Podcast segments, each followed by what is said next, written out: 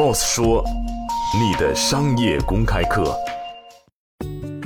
比亚迪董事长王传福表示，随着近年来电动车技术越来越成熟，在加速、噪音、能耗、智能化和全生命周期成本等方面，已全面超越了燃油车。电动车全面替代燃油车的时机已成熟。让我们一起来听一听他的分享。随着近年来电动车的电池、电机、电控等技术越来越成熟，在加速、噪音、能耗、维修便利性、智能化。和全生命周期成本等方面，已全面超越了燃油车，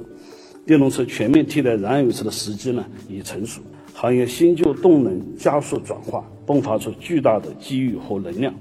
我们有理由相信呢，二零二一年将是我国电动车快速发展的元年，行业格局加速调整，百年变革呢从春秋时期开始进入战国时代，电动车产业在“十四五”加速迈入新发展阶段。